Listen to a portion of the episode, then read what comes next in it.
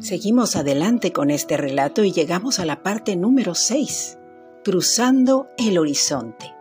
Hipólito era consciente de que le habían dado esa tarea reconociendo en su nombre un poder conferido por los astros, y a ellos debía su fuerza.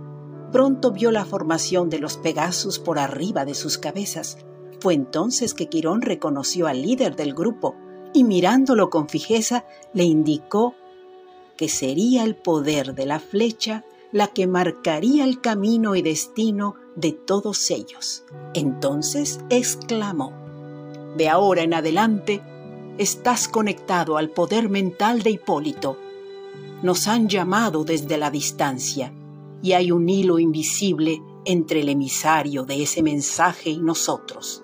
Será Hipólito quien te permita reconocer a quien nos ha invocado.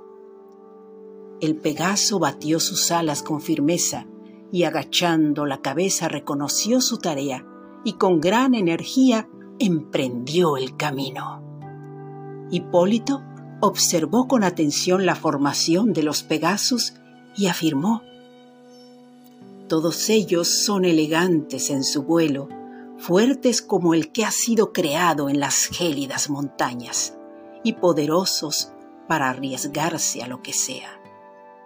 Bien dices, afirmó Quirón, es el momento de atender al llamado.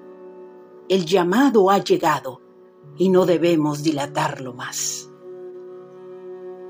La reflexión es, nunca pienses que lo que has declarado al universo no tendrá respuesta.